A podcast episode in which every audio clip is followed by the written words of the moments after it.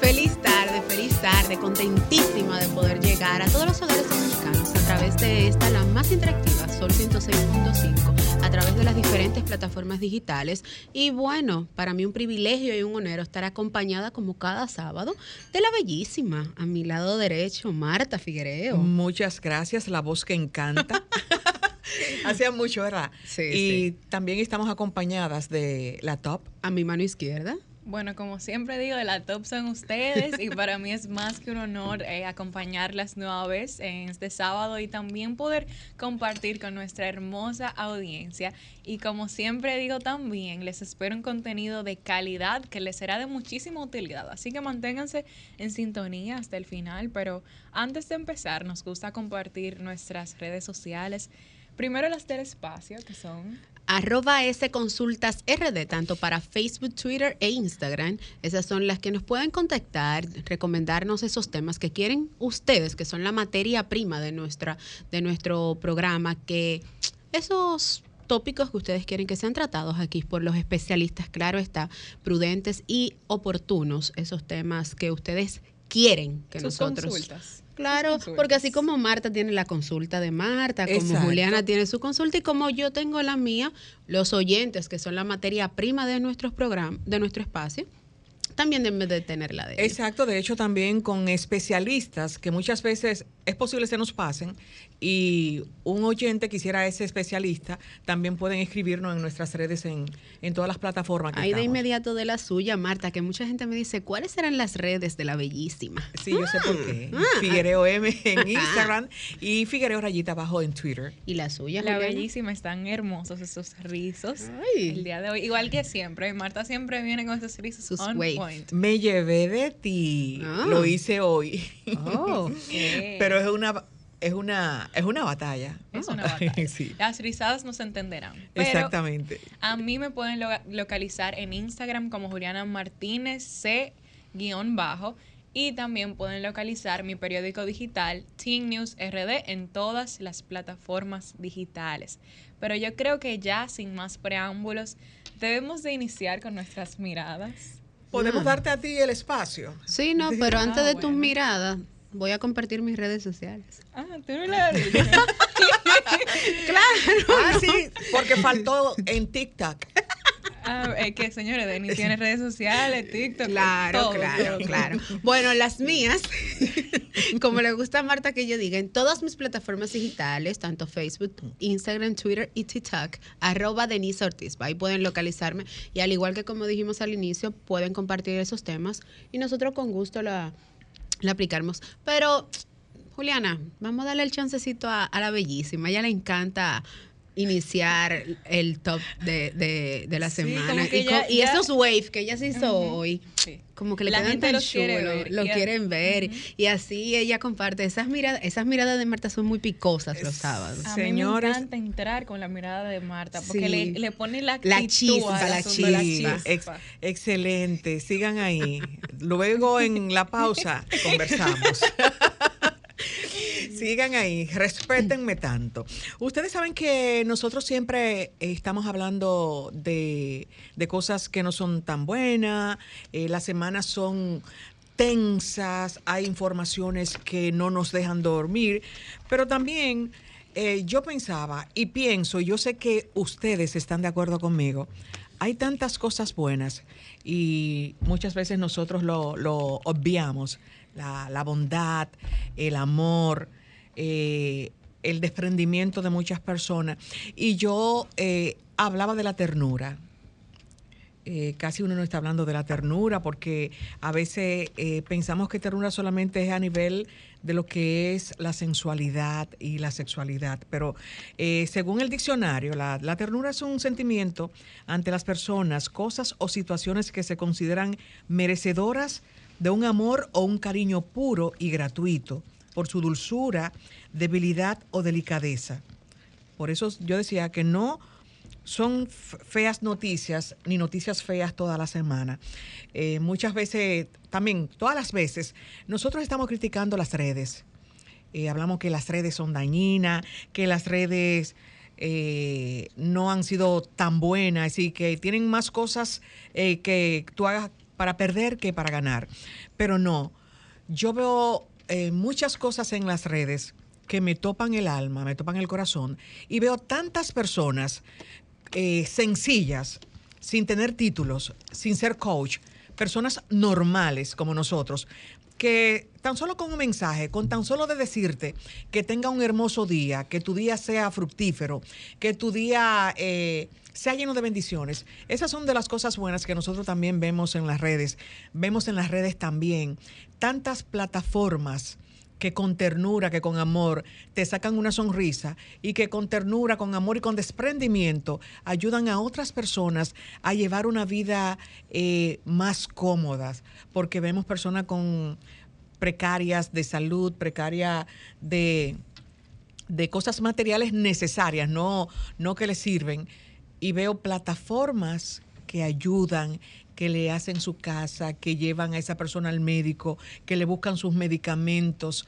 Bueno, cosas bellísimas. Y por eso yo eh, en, en esta mirada quise resaltar todas las cosas buenas que nosotros como humanos tenemos. No son monstruos, los humanos no somos monstruos, no todos hay personas con sus problemas, que hablaremos de eso con la especialista, con su salud mental, pero no todos. Hay personas de excelentes sentimientos y desprendida. Entonces, decía Primera de Pedro, el capítulo 3, en el versículo 8, que en conclusión, sé todos de un mismo sentir, compasivos, fraternales, misericordiosos y de espíritu humilde. Esa es mi mirada de hoy. Excelente esa mirada. Me encanta y eso confirma que siempre debemos empezar con la mirada de Marta. O sea, de verdad súper refrescante. Y continuar con la mirada de Juliana. Ok, bueno, me pasa. y luego la de Carlos Martín. Ay, sí. Y luego la de la voz que encanta. y anyway. Ustedes saben que a mí me gusta titular mis miradas. El día de hoy el título es Objetivos de Desarrollo Sostenible que precisamente andaba antes de venir aquí en un evento relacionado a este tema y simplemente quiero describirlo brevemente. Los Objetivos de Desarrollo Sostenible, o ODS, también conocidos como Objetivos Globales, fueron adoptados por las Naciones Unidas en el 2015 como un llamamiento universal para garantizar que para el 2030 todas las personas disfruten de paz y prosperidad con diferentes enfoques. Número uno, de reducir la pobreza. Número dos, de proteger el planeta en diferentes aspectos, medio ambiente y demás. Y número tres, reducir las desigualdades. Bajo, bajo esas tres vertientes se crearon 17 objetivos que se plantea que son clave para lograr, como bien dije, la paz y prosperidad. Para ser un poquito más específica, esos 17 objetivos son uno, fin de la pobreza. Dos, hambre cero. Tres, salud y bienestar. El cuarto es educación de calidad. El quinto es igualdad de género. Y le siguen agua limpia y saneamiento, energía asequible y no contaminante, trabajo decente y crecimiento económico, industria, innovación infraestructura, reducción de las desigualdades y demás. El punto es que estos 17 objetivos se lo plantearon en las Naciones Unidas. El, el número 17 me gusta mucho porque es alianzas para lograr los objetivos, es decir, trabajar en unidad entre diferentes países y diferentes organizaciones para lograr que estos objetivos se cumplan. Y los invito también a reflexionar, porque sin duda las instituciones internacionales y los gobiernos a nivel mundial deben de trabajar para lograr estos objetivos. Pero también los invito a pensar qué podemos hacer nosotros como individuos para aportar a que estos objetivos se cumplan. ¿Qué podemos hacer nosotros como individuos para fomentar la inclusión, para eh, fomentar o ayudar a que se disminuya la pobreza, para ayudar el medio ambiente y aportar nuestro granito de arena para poder contribuir a estos objetivos. Porque a veces lo vemos como algo tan grande y tal vez tan imposible de alcanzar e ignoramos el hecho de que no solo debemos depender de que las instituciones tomen acción, sino que también nosotros como individuos debemos de trabajar para aportar nuestro granito de arena y poder así, solamente así, en alianza obviamente con demás instituciones, lograr esos objetivos, si Dios quiere, para el 2030. Y esa es mi mirada de hoy. Muy bueno. Bueno, eh, excelente, me parece una mirada bastante observadora la de Juliana y de hecho la mirada que tuvo mi querida Marta va muy en camino con la mía realmente y va muy en conjunto con el tema que trataremos en el día de hoy, porque se trata sobre el victimismo. Y bueno, yo venía pensando en lo que venía de camino hasta acá a Sol y a veces tendemos a, como seres humanos a no reconocer nuestras fallas y creemos que todo el mundo está en contra nuestra. ¿Por qué? Porque, ejemplo, yo me gusta tomar ejemplo, todo el que me conoce que sabe que comparto aquí la Biblia, ¿no? Pero es un ejemplo perfecto, ya que es palpable y es bastante práctico. Eh, hay una historia en la Biblia que habla del rey David. Ya hablo mucho, me encanta hablar de David porque David es una persona, una persona más importante de la Biblia. Pero hay algo que pasó con el rey David. El rey David, como todos conocemos, venció a Goliat, ¿no? Y hubo un momento en un trasfondo de la historia que cuando David vence a Goliat, salen un grupo de mujeres y como que le rinden, y sabes, porque sale también Saúl y David, y salen un momento donde Saúl como que eh, como que ve que David vence a Goliat, pero Saúl como que se queda atrás de segundo personaje creyendo que David como que se le iba por encima. Yo anoté por aquí que me dice, podemos ver que unos cantos cambiaron el corazón de un rey para vivir frustrado toda su vida, lleno de odio y de amargura en su corazón. ¿Qué, pensaría que aquel jovencito que defendió a todo un ejército de un gigante, que por 40 días estuvo desafiando al pueblo de Israel, que nunca se imaginó que aquella victoria le fuera a causar tantos problemas en su vida? A pesar de que lo que hizo fue algo, fue algo eh, eh, heroico, tuvo muchos contrarios, y evidentemente Saúl no estuvo muy afable o no estuvo como que a favor de lo que hizo este hombre, y este joven, mejor dicho.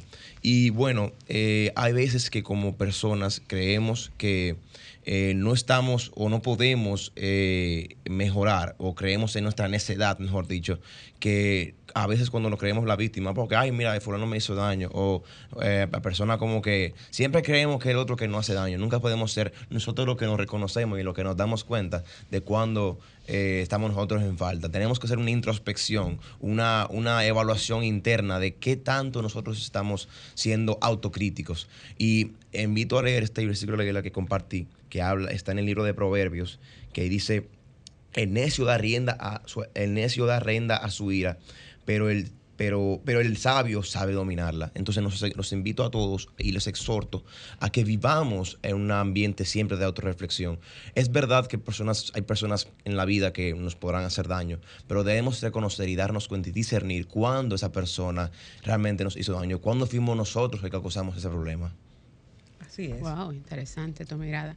Bueno, eh, mi mirada está enfocada y titulada hoy ¿Es malo tener expectativas? Justamente, para nadie es un secreto que esta, eh, la pasada semana fueron los premios Billboard y los cuales fueron tendencia, principalmente el discurso de Shakira en las redes sociales, donde mostramos unas mujeres empoderadas. Y me causó mucha curiosidad y mucha, eh, bueno, alevosía que todas las mujeres estaban enfocadas en las mismas tendencias, mujer empoderada, y justo me hizo ruido, mujer empoderada, siglo XXI, donde ya las mujeres no lloran, las mujeres facturan.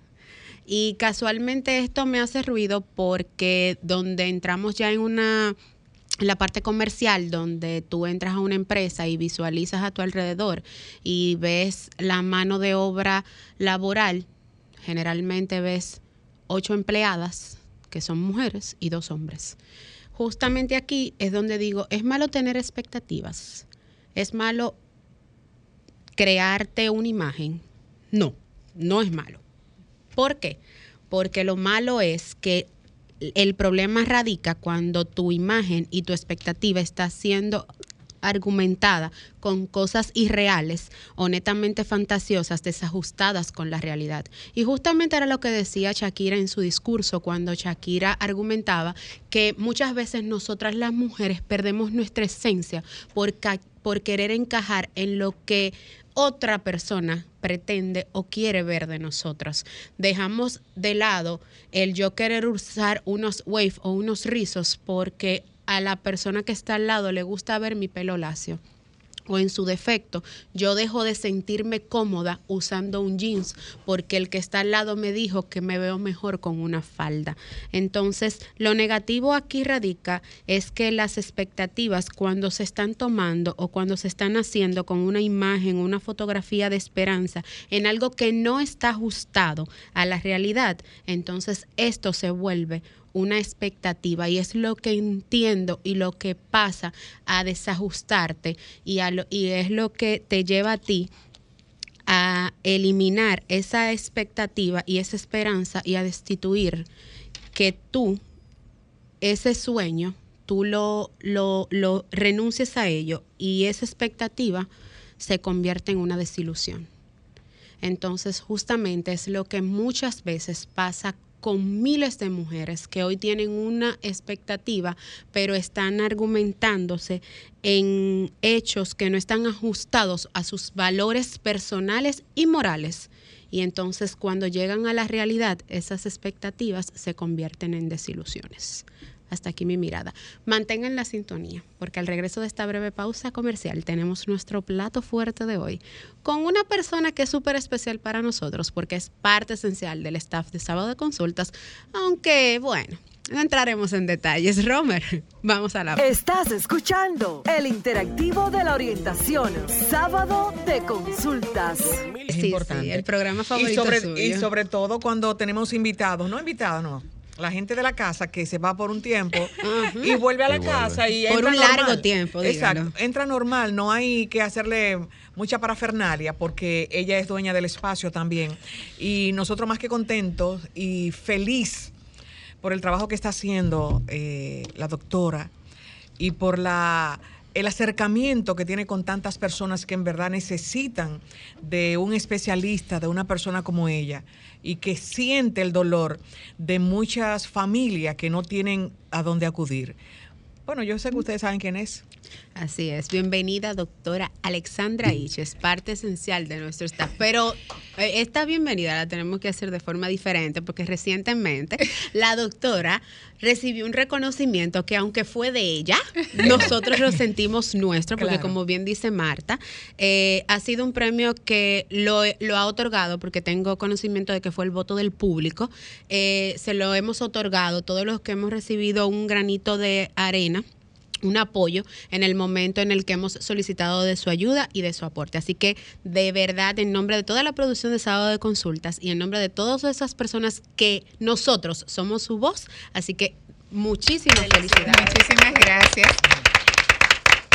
Una de mis palabras en ese momento fue decir que realmente yo era eh, la cara de ese reconocimiento, porque ese reconocimiento de todos ustedes y por supuesto de esa disponibilidad que han tenido para eh, empezar a quitar ese estigma y esa barrera que hay con relación a la salud mental. Yo sumamente agradecida del pueblo que me haya elegido por voto en esto y sobre todo eh, aumentar el compromiso que tengo en dar una respuesta y en sacar a la luz lo que son las grandes carencias que hay en salud mental. No me voy a callar, ustedes saben ya eh, que esa es la mística y ese va a ser el objetivo hasta que con Dios mediante podamos tener nuestro hospital psiquiátrico que lo necesitamos. Pero eh, tú sabes que uno no puede llegar a los lugares y a armar pleitos, y más cuando se trata de que yo soy la psiquiatra. Aquí han dicho de que, yo me fui por mucho tiempo, que el otro, pero aquí hay una producción, se, supone que a uno lo invitan, ¿verdad? Exacto, para ver si uno tiene el espacio porque tenemos muchas cosas. Entonces, dije que yo me voy de viaje y que no, pero yo vuelvo. Mire, mire doctora, se está bajando. pero bueno, eh, realmente ustedes saben que son muy queridos por mí. Y yo, encantadísima de hablar. En el programa que estábamos teniendo paralelo, en los anuncios, en las promociones, eh, salieron muchos, pero hay algo de lo cual yo quiero que hablemos en el día de hoy, que es de la víctima narcisista. Señores, eh, Radio Escucha, tenemos una situación muy particular. Ustedes habían escuchado y me encanta cuando la población dice, ay, pero la doctora Iche a todo le saca un síndrome. Miren, no soy yo, no soy yo que lo defino, eso ya está escrito y aunque yo he participado en algunos consensos académicos y de investigación, eso no me lo inventé yo. Y eh, ciertamente todos todas las conductas y todos los patrones eh, psiquiátricos, psicológicos, patológicos tienen un nombre. Cuando hablamos de síndrome, para que no vayan a estigmatizar lo que es la definición. Síndrome es un conjunto de síntomas, de comportamientos, de cosas, y por ende se le tiene que llamar así, ¿verdad que sí? Claro. Porque no es una enfermedad, enfermedad es otra cosa, pero un síndrome es un conjunto, aunque hay enfermedades que están acompañadas de síndrome. Entonces, el síndrome de la víctima narcisista, ¿en qué consiste? No es más que el comportamiento que se llega a asumir secundario a tu ser una víctima activa de abuso de una persona narcisista. Es compleja la, la definición. O sea, víctima narcisista no es más que quien tiene los efectos psicológicos, psiquiátricos y comportamentales de alguien con el cual tiene una relación de cualquier tipo, pero que tiene una personalidad narcisista. ¿Cuáles son las características de una personalidad narcisista? Son el ombligo del mundo, señores. Más nada, no tengo que definir Son- más son nada. la- son crean la Los- no, no, la- no, los ombligos del mundo. Y ellos escogen a sus víctimas, doctora. Definitivamente. Porque cuando eh, eligen a sus víctimas, eligen los entornos en los cuales se manejan. ¿Por qué? Porque cuando saben que van a estar en un entorno en donde no les favorece, se niegan a ir. Hay pleitos que lo- los narcisistas no echan. Hay pleitos que no lo echan porque saben que pueden estar eh, o pueden ser confrontados y se pueden encontrar en un momento sin herramientas. Pero ¿dónde está la importancia del tema que estamos hablando hoy? Nosotros desde hace meses, desde las últimas veces que vine a este programa, hemos sacado a relucir la importancia de identificar esas señales sutiles de cuando la mujer o el hombre está siendo víctima de algún tipo de abuso y ver las características particulares de quién está recibiendo el abuso. ¿Cuáles son las características que podemos empezar a identificar para darnos cuenta si somos víctimas de una persona narcisista? Primero, el inicio, al inicio de esa relación, sin importar el tipo de relación, son sumamente encantadores y nosotros Y pensamos atento, que es lo mejor del mundo todo es color de rosa. Incluso es la etapa en donde tú empiezas a encontrarte a esa persona o ese entorno tan maravilloso que tú desechas todo lo que tiene. Tus Por amistades, claro, porque tú estás ilusionada totalmente. Y es el momento perfecto porque ahí ocurre por parte del narcisista el bombardeo amoroso. Él te hace sentir que a ti nadie más en este mundo te quiere que él es que te quiere más que todo, más que nadie, y que él es que considera cada una de tus cualidades. Y O que el otro te va a hacer daño. Sí. Eso lo hace para ir aislándote de aquellas personas que en algún momento te pueden dar esa voz de alerta, es, esos red flash. La segunda, eh, caminas sobre hojas secas. Es una definición que los expertos, los, eh, lo- el que describió este patrón, lo pone como en cáscara de huevo, pero yo le llamo hoja seca. ¿Qué ocurre? Tú sí te manejas con mucho cuidado porque tú no sabes qué tú puedes hacer que esa persona le haga daño Con o mucha se vea sutileza. afectado, con mucha sutileza. Y empiezas a dejar de ser tú porque tú no sabes hasta ni qué decir cualquier cosa, por, por pequeña que sea, tú vives con el temor y la expectativa de, y, eh, y con una sola mirada, ya tú coges. ¿Mm? Existe una entidad que es el gaslighting, Gaslight, ok. el gaslighting, que nosotros tenemos que traducir eso. Porque en realidad, con el tema de las palabras americanizadas, nuestra, ¿Qué sería, nuestra población... Pero, dígame la definición para yo más o menos. La definición consiste en que precisamente es donde el narcisista te lleva a un punto donde tú te cuestionas hasta si de verdad tú estás co- cuerdo, coherente, porque es tanta la confusión que te genera respecto a las emociones que tú estás sintiendo, que es el momento en donde él aprovecha para manipularte y chantajearte. Ejemplo, es cuando tú, Marta, digamos que tú seas la narcisista, ¿verdad? Y tú y yo tengamos una relación de amistad. Y tú dices, pero Alessandra, ¿y tú te aseguras que las cosas son como tú piensas? Tú porque eh, el otro día se te murió una tía y tú después de eso, tú, él te descalifica totalmente, Te hace cuestionar. te cuestiona y tú dices, pero es verdad, Es de después que verdad. se murió mi tía, yo no estoy como bien, ¿no? Te lo llegas a, A creer. creer. Y, par- y a partir de ahí, él tiene el dominio total de lo que es tu estructura psicológica. La cuarta, eh, o la tercera, mejor dicho, empieza una campaña activa de descrédito. ¿Qué dice eso? Que todo lo que tú dices, él lo empieza a cuestionar y a no darle el valor delante de las personas. Incluso es un momento tan álgido que las personas, eh, tus familiares, tus amigos, él se alía, o sea, él se convierte en alguien, en una alianza para todo lo que se hace sea por tu bien. Es el momento. Denisa y Entre Juliana, comillas. en donde hasta los familiares tuyos se ponen de parte de esa persona. Doctora, Y lo apoyan. Y lo apoyan. Es difícil entonces darse cuenta. Cuando en una relación amorosa, señores, pero hay nueros que, que las madres de uno lo quieren más que a uno. Wow. Doctora, y Hay, sí, hay Ah, novios, hay ya sé. novios, o para ustedes, los que no están casados, eh, digamos que Juliana tenga un novio y ese novio se vuelve tan encantador que, que, su, su mamá, mamá y su papá lo quieren más que a ella y le dicen, mira, alíñate, que ese muchachito es muy bueno. Bien, que Se ese ve, muchachito es muy bueno. no lo hagas sufrir. No muy lo hagas sufrir porque tú eres la que llega tarde, tú eres esto, tú eres lo otro. O sea, Sí, se ponen tú eres la mala influencia. Total. Hay un inf- claro, porque se vuelven encantadores y en esa primera etapa de ese bombardeo amoroso, tus padres dicen, pero es que este hombre es maravilloso O sea, que se para ganan a la Juliana". familia. Se ganan a la, a la familia y, su- y a los amigos. Incluso, tú tienes, ¿cuál es tu nombre? Carlos. Carlos. Carlos, tú llegas a tener parejas en donde tus amigos se hacen mejores amigos de, de ellos que, que de Ay, ti. Dios mío.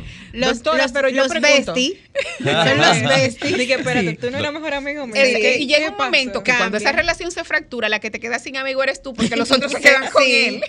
Doctora, para clarificar, eh, Exacto. yo busqué el término gaslight. Eso, eh, según en definición del internet, dice que es manipular a, mani- manipular a una persona Sí. utilizando términos psicológicos. Sí, lo que, Es- lo, sí, lo yo- que yo intento es que nosotros tengamos una palabra en español, Eh, porque dentro sí. de... En términos del narcisismo dice que se define como la luz en gas. Sí, sí, sí. Esa es la definición contextual de la palabra. Ajá. Pero en realidad eh, es un, eh, tenemos que aplatanar. Claro. Sí. Tenemos que desarrollar una jerga médica porque de verdad hay Porque muchas no todas las palabras. personas lo van a entender. Ejemplo, el bullying. Sí. El bullying, que al final se llegó a un consenso y se llegó que es matonismo. O sea, nosotros tenemos que aplatanar porque los latinos, tú sabes que cuando vemos una palabrita en inglés, pensamos que eso no nos puede pasar a nosotros. Sí, que Uno lo tenemos- Eh, Uno lo ve lejos. Lo mismo que está pasando con el síndrome del burnout. Exacto. Ah, burnout. Que es Ah, que- sí, eh, exacto. trabajador quemado. Exacto. Punto. Burnout. Burnout. Exacto. Burnout. Burnout, Doctora, no, no yo quería dejar. preguntarle Sí. que entonces la víctima es posible que venga con un problema de su hogar. Vamos para allá, porque estamos dando primero aquellas cositas, pero claro que sí. Ay, mamá. Empieza la cuarta. Te aísla para volverte vulnerable. Ustedes se acuerdan de ese primer paso donde él te demuestra que nadie te quiere más que a ti. Pues en ese momento tú te sientes sola, tú te das cuenta, pero ya ha pasado un tiempo, tú te das cuenta que producto de ese famoso amor y de esa conducta que tú llevaste de prestarle más atención para preservar ese tipo de relación que se da en trabajos, amigos, familiares, pareja, y los padres llegan inclusive a tenerlo, cuando los padres te condicionan, te chantajean. Se da Ese también. muchacho no este te tipo- conviene, padres tóxicos. Exacto, exacto, también se da. Pero tú te das cuenta que tú no tienes a nadie. Y es donde tú reflexionas y es lo que te hace quedarte en esa relación. Porque te das cuenta que relativamente tú no tienes quien te defienda. Empieza la desconfianza generalizada.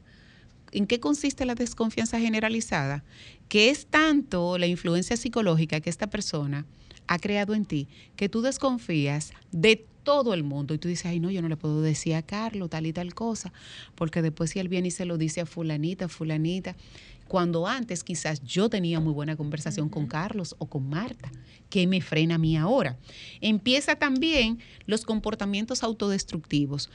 Es tanto, tanto el chantaje y la manipulación psicológica y que, que- que la víctima se llega a sentir tan desesperada que tú lo que quieres es como desaparecerte. Y ahí es donde empiezan las conductas autolesivas que no necesariamente tienen que ver con una autoagresión directa, físicamente hablando, sino que tú haces todo lo que tú sabes que te hace daño. Ahí es que empieza el uso y abuso de sustancias. Ahí es donde tú empiezas a hacer y a despreocuparte en cada una de las acciones que tú hacías que te preservaban y te hacían ser una persona funcional. Empiezas... Esa es la víctima. Sí, Eso es como descuidar la alimentación. todo, todo, todo, todo. aseo Tú empiezas en una. Autodestrucción, ¿eh? porque te lleva ahí. Luego empieza, y bueno, y el narcisista maligno, ahí es donde dice, coroné. Coroné totalmente. ¿Por qué? Porque tiene destruyó. una persona totalmente vulnerable y se siente engrandecido y es el momento en donde te hace ver que tú no vales absolutamente nada. Luego empiezan eh, unos síntomas no justificados. La víctima de un narcisista se enferma, pero no hay una condición médica. Empieza a somatizar dolores, pérdida de peso, insomnio, mareos. Después o dicen sea, que es uno hipocondríaco. eh, Podría sí, ser. No, porque la hipocondría es el temor a. Ah. Ellos sienten todo eso, pero está mediado realmente por la agudeza de la depresión y la agudeza de la ansiedad que pueda tener en ese momento. Doctora, usted dice que ya cuando el paciente narcisista dice coroné, porque logró su objetivo. No es un paciente. eh, bueno. el- el, eh, el- el- que tiene el trastorno. una, una- una persona. entonces, eh, ¿cómo se le llamaría? No, no, no, una, una persona. Una persona. Una persona. La persona narcisista eh, dice coroné. ¿Qué pasa ya una vez que él coronó con esa persona que ya le hizo el daño? Generalmente le deja de interesar. O sea, Y la es- isla. la le deja de interesar. Y cuando hablamos de relación de pareja, es donde empieza a, florearse y a, y a presentarse con otras. Y ahí viene un elemento de sufrimiento adicional para la otra persona, porque es donde esa relación que era de dos fácilmente se convierte en tres. O sea, ya ella no es el principal objetivo de él, pero tampoco la suelta porque es donde tienen el control. Con la otra persona que él se busca es donde él tiene que empezar otra vez de cero, A trabajar. a trabajarla otra vez. ¿Qué lleva a una persona a convertirse en narcisista? Porque si bien es cierto, una persona no nace siendo narcisista, una persona se hace. Bueno, lo que pasa es que nosotros tenemos que tener claro que una cosa es enfermedad y otra cosa es personalidad. La personalidad está dado por lo que es el carácter y el temperamento y hay muchos factores que están mediados por el entorno en donde nosotros nos, nos desarrollamos, evolucionamos y crecemos. Y por eso, eh, mm, reiteradamente, las personas dicen, no, porque él es producto del entorno en el cual se crió. Claro que sí, pero hay también unas condiciones De personalidad. de genéticas. Ay, como yo digo, viene con un código de barra susceptible y cuando encuentras el entorno que es el caldo de cultivo perfecto, pues es crece, crece. O sea, tiene todas las condiciones. Pero el narcisista tiene muchos rasgos psicopáticos muchos rasgos que tienen que ver con la psicopatía, el poco remordimiento, el no arrepentimiento, mm, querer ser El orgullo que- querer ser y creerse ser lo más importante, no aceptar negativas, eh, donde no lo importantizan, ahí no puede estar. Es posible que tiranos de países La mayoría son, Son narcis- narcisistas. fueron Claro que narcisistas. sí, lo que pasa es que con el componente o la conducta social, pues entonces caen en la psicopatía. Doctora, una pregunta. Me parecía muy interesante que al principio usted aclaró que el, que el narcisista no necesariamente tiene que ser la pareja, sino que también se da en relaciones familiares y en Claro. amistades. Amistades. Entonces, ya cuando es una pareja, es más fácil poder escapar de esa situación. Es más Mm, difícil. A veces. O bueno, ¿qué se hace en caso de que sea un padre o una madre? Que Uy. literalmente tú vives con esa persona. Tú vives, pero tú creces y tú puedes irte. Ahí También. viene el tema de la salud mental desde muy temprana edad. Claro, no es que estamos mandando a, a identificar a los adolescentes de que si mi papá o mi mamá es narcisista y yo Vaya, me voy. múdese. Pero en este caso tú tienes que buscar las herramientas compensatorias que te van a hacer desarrollar eh, la- los mejores patrones para tú convivir hasta que te sea posible con una persona con estas características. Porque ¿qué tú haces cuando tú das en tu trabajo con un jefe narcisista? Exacto. Tú no agarras y te vas al otro día del la, trabajo. tú la mayoría, muchos, muchos, muchos trabajos y sobre todo en el ámbito eh, político, Sí, claro. eh, aparecen muchos jefes narcisistas. Mm, Bueno, en el ámbito político se da lo siguiente.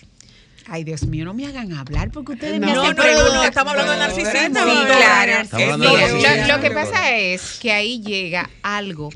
Cuando se le da poder a alguien que sus neuronas no, no están bien entrenadas, sale una característica particular de la personalidad que es el ego. Qué Y lindo. las personas piensan Qué lindo lo que dijo la mientras doctora. más Cuando poder sus neuronas no están, eh, adiestradas. Adiestradas. ay, qué lindo se escucha. Entonces, Por decir que no hay. muchas Gracias. personas no se recuerdan, doctora, que hay mucho ex. Sí.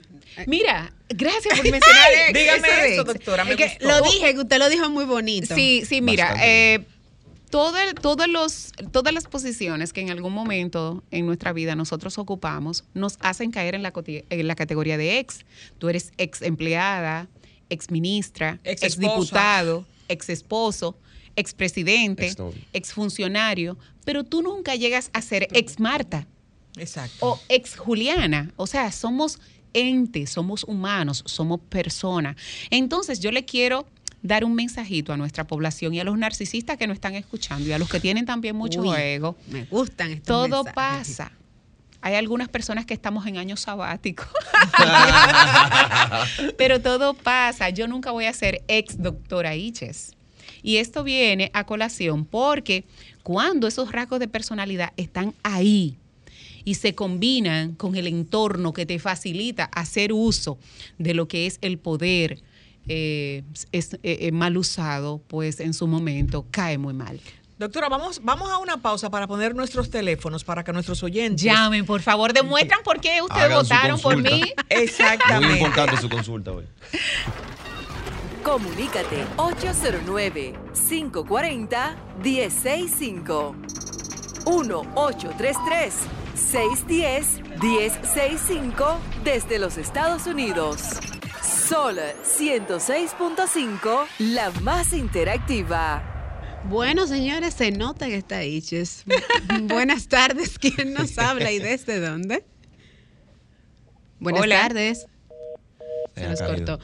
Carlos, tú tenías una, una Bueno, inquietud. muy sí. Yo, eh, doctora, es muy bueno saber identificar como personas que somos, porque evidentemente la gente, el ser humano es, tiene una, tiene una tendencia egoísta a veces, como que, ah, bueno, fulano me hizo daño, hacernos la víctima lo más fácil. El usualmente. victimismo es un patrón fomentado para tú caer en lo que yo le decía a Marta backstage, en lo que es una... La sociedad nos obliga a tener una humildad patológica.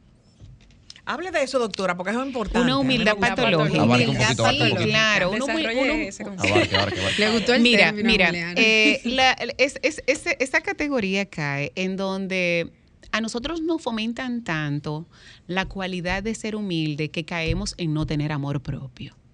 La humildad no tiene nada que ver con amor propio y la humildad no es más que tú no utilizar los sentimientos negativos, llámese el despo- el nepoti- el des, tú ser déspota y el egoísmo ¿eh? y el egocentrismo eh, hacia otra persona. La humildad eh, es la manifestación más genuina de lo que son los sentimientos innatos del ser humano.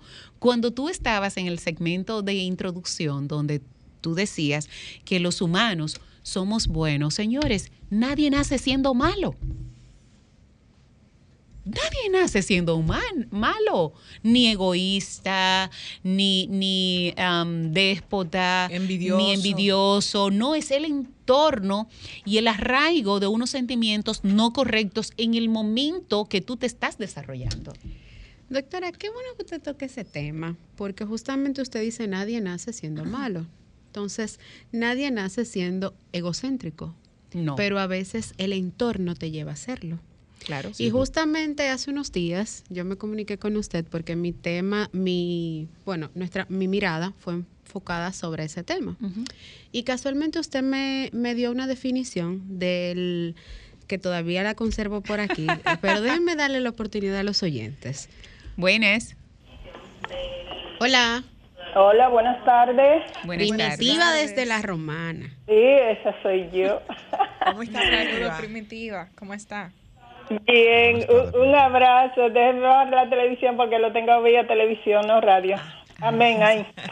Bueno, nada, eh, como siempre, el sábado pasado no no escuché el programa, Está, o sea, estuve en ausencia, pero lo, lo llevé, lo, lo tuve presente en mi en mi pensamiento y en mi corazón. Muchas gracias. Muchísimas gracias. Amén. Un saludo para el pueblo dominicano y, y la doctora. eh, bueno, doctora, sí, yo creo que bien merecido eh, ese premio que le dieron o ese reconocimiento. Gracias. Eh, y, y más en vida, porque, ay, señores, los muertos, cuando uno se muere, olvídense que, es en vida que hay que hacer todo. La por- doctora habló de eso. Así es. y para terminar, eh, bueno, yo creo que eh, este es un- eh, el valor de la sensibilidad, de, de que la gente sea sensible hacia el dolor ajeno y que no sea indiferente a, a lo que les rodea y a lo que está pasando hasta en el mundo. Sí. Eso es lindo. Tenemos que practicarlo, por favor. Y para terminar, repito, eh, doctora, Sí. eh, bueno, yo estaba pensando así en la política, mientras más ma- mientras más malo es el político y, y, y, y- bruto en, en cuanto a profesional y, y, y de política, más, más narcisista es. Ay, Dios mío. Mira, mira, eso- mira, primitiva. sí, Ya te voy, te voy a dar una respuesta y te voy a matar con eso. sí. Marta, para tú ejercer como abogado, tú tienes que estudiar derecho. Correcto. Para tú fungir como administrador, tú tienes que estudiar administración. Para Juliana ser publicista, tiene que estudiar publicidad. Pero los políticos de nosotros no estudian. Tenemos otro contacto. Buenas tardes, ¿quién nos sabe desde Ay, dónde? por fin, gracias a Dios. Mire, Adelante. esa psicóloga vale oro. soy Mire, psiquiatra. Sí, esa psiquiatra, exactamente. Mire, esa información que ustedes dan, hay, muchi- hay miles de personas al lado de nosotros que son así, pero pero uno no, no las no, no sa- no sabe eh, percibir. Pero con ella diciendo, uno dice, pero, pero, pero, pero, pero fulano, su- Mira de persona, entonces.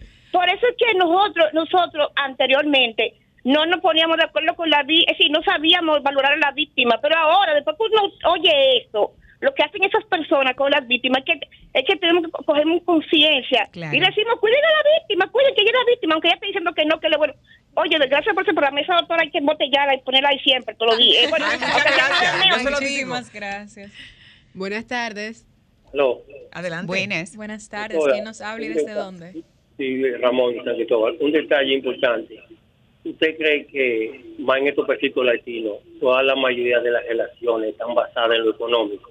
Es decir, que el factor económico es lo que mantiene y, y determina o finiquita las relaciones. Gracias. Mira, tú dijiste un dato importante y quiero resaltar que aunque eh, mayormente se ve la relación de víctima narcisista más eh, mujer-hombre, también hay mujeres narcisistas. Sí. Que ahí, ahí generalmente está el factor económico de por medio. Pero cabe resaltar que la primera causa de divorcio no es precisamente la sentimental, es la económica, la financiera. Y se eh, enmascara de muchas formas, porque incluso te voy a poner un ejemplo reforzando y acertando lo que tú dijiste. Y existe una, una, un acápite dentro de lo que son las relaciones de pareja, que es el acápite de salud, eh, salud en la relación financiera. La gente, las parejas no hablan de dinero porque piensan que si yo hablo de dinero me voy a mostrar eh, interesado, cuando no es así. Debe de existir una planificación porque se supone que si estamos compartiendo una relación, la parte financiera es importante. Pero hay algo, un detalle bastante relevante que quiero sacar a colación. La primera causa de divorcio es la financiera, porque incluso encontramos muchísimas parejas que se divorcian y dicen, mira, yo me divorcié de Marta, pero Marta sabe que yo la amo, yo amo a esa mujer, pero ella y yo nos divorciamos por tal cosa. O sea, sale ahí mismo y yo le decía... Por el carácter de ella. Y yo le decía a alguien que yo no estoy de acuerdo con que en las demandas de divorcio engloben eh, incompatibilidad Compatibilidad de de caracteres. No, es que si nos divorciamos por tal cosa, pongan el motivo, porque claro, eso porque yo dejé el inclusive- trabajo y ya no estaba entrando mi parte. porque eso inclusive estadísticamente nos ayuda a hacer estudios sociológicos que nos van a, a- a empujar a estudiar más los fenómenos y la cur- la cultura y el comportamiento de nuestro pueblo. Aquí no se hacen trabajo de investigación basado en la cultura del dominicano, señores. Exactamente. Nosotros Y somos... las estadísticas no están esclarecidas porque No. si no ponen la real la realidad por Mira, lo que fue. nosotros En somos realidad- unos especímenes únicos en, lo- en Latinoamérica. El dominicano es dominicano. O sea, Somos eso no mejores. entra de que, que somos latinos. Si somos latinos y, domino- y- y dominicanos. Exactamente. Antes del, del inicio de las llamadas, doctora, le comentaba que hace unos días en mi comentario, bueno, en mi mirada, eh, hice una comparación entre el ego y el narcisismo. Y justamente usted me compartía el término de, la, de lo que era la definición de la autoestima, y cito, "L- el autoestima es la percepción que se traduce cómo piensan los demás sobre mí. Sí.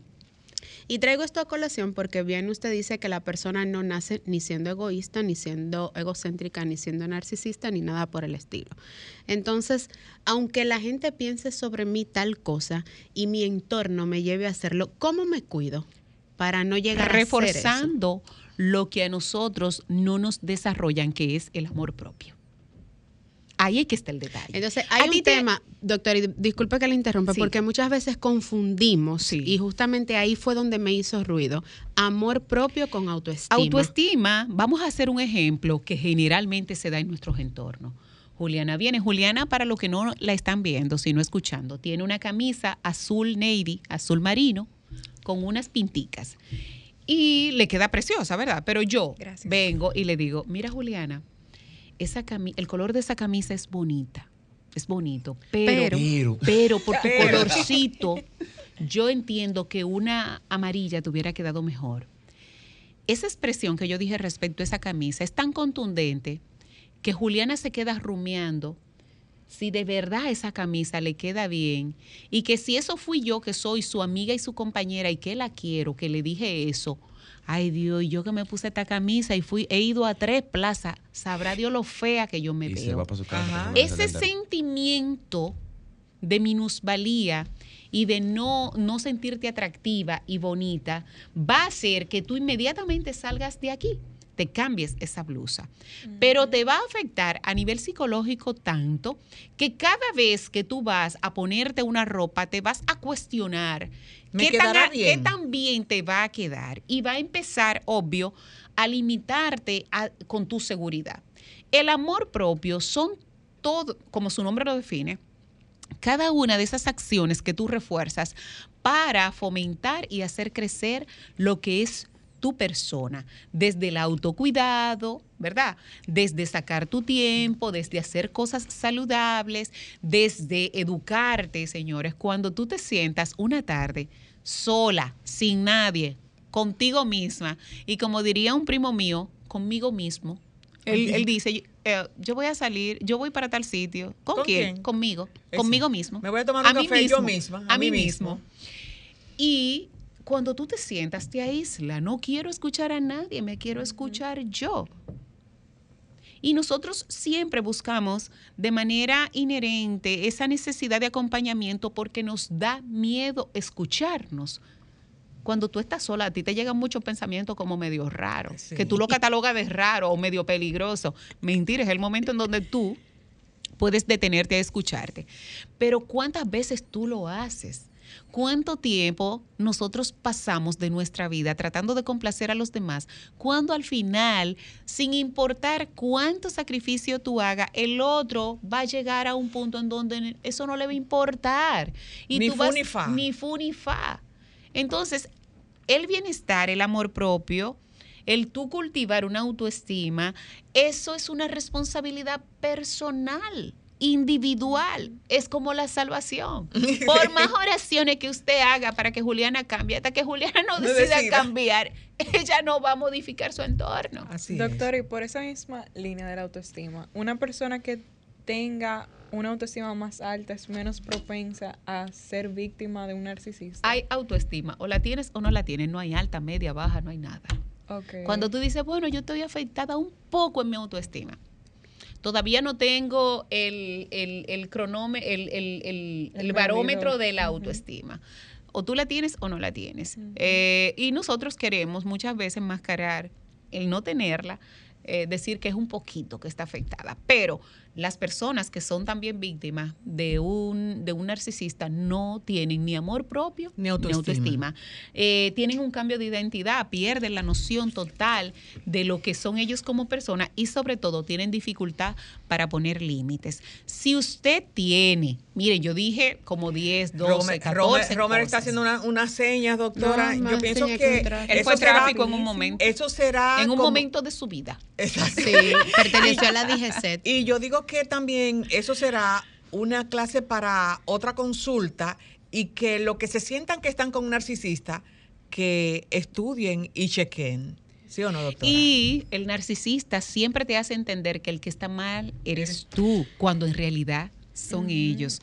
Así que el que te manda mucho a que te revise no es a ti, es él. Doctora, sus por redes sociales para que el que se perdió esa entrevista la pueda seguir en sus redes. Por, favor, DRA.iches con H al inicio y Z al final.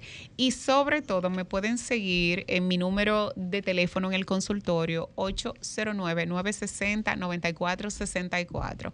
Estoy a las órdenes y vamos todos por nuestro hospital psiquiátrico. Así, es. Así es. Lamentablemente llegamos al final de esta entrega de sábado de consultas, no sin antes recordarles que nos encontramos el próximo sábado en otra entrega de este, el más interactivo de la orientación, a través de la más interactiva Estasol 106.5 FM. Hasta la próxima. Sol 106.5, la más interactiva. Una emisora RCC Miria.